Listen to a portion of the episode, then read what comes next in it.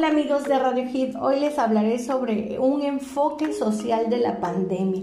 La contingencia de salud ha generado consecuencias sociales. La cuarentena ha incrementado diversos problemas como la violencia intrafamiliar, el maltrato infantil, el incremento del estrés, etc.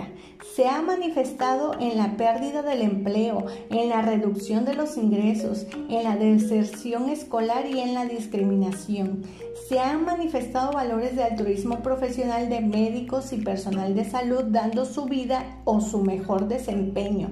La actitud de la población ha sido de apatía, agresión, de menosprecio por las medidas preventivas, pero también de compromiso social. Los roles sociales se han transformado. Los padres deben asesorar a sus hijos en el proceso de aprendizaje, lo que ha expuesto la diferenciación y estratificación en las condiciones de conectividad y equipamiento digital la brecha tecnológica en el medio suburbano y las condiciones en el medio rural existen al no contar con los recursos tecnológicos ni el capital humano. Es decir, la baja escolaridad de los padres y de sus ingresos genera una situación de abandono de la educación. Las actitudes sociales se agudizan en torno a las generaciones en situación de riesgo por la falta de empatía y de solidaridad. El sentido comunitario disminuye, el cuidado de la colectividad es poco valorado y se debilita la cohesión social. El ciudadano se sumerge en la duda, en el desinterés, en el temor, en la esperanza.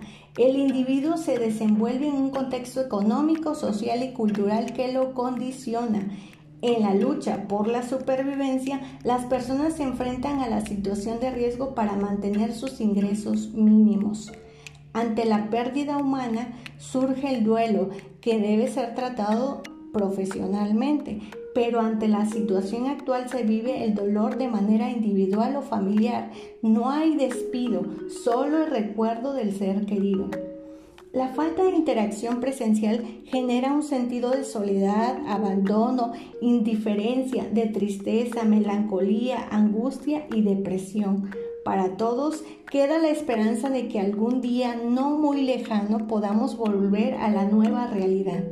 Las condiciones actuales dificultan el desarrollo de las actividades escolares, productivas, de recreación, de socialización. Las personas buscan soluciones al interior de la familia propiciando mayor comunicación en pequeños grupos que contribuyen a sobrellevar la situación.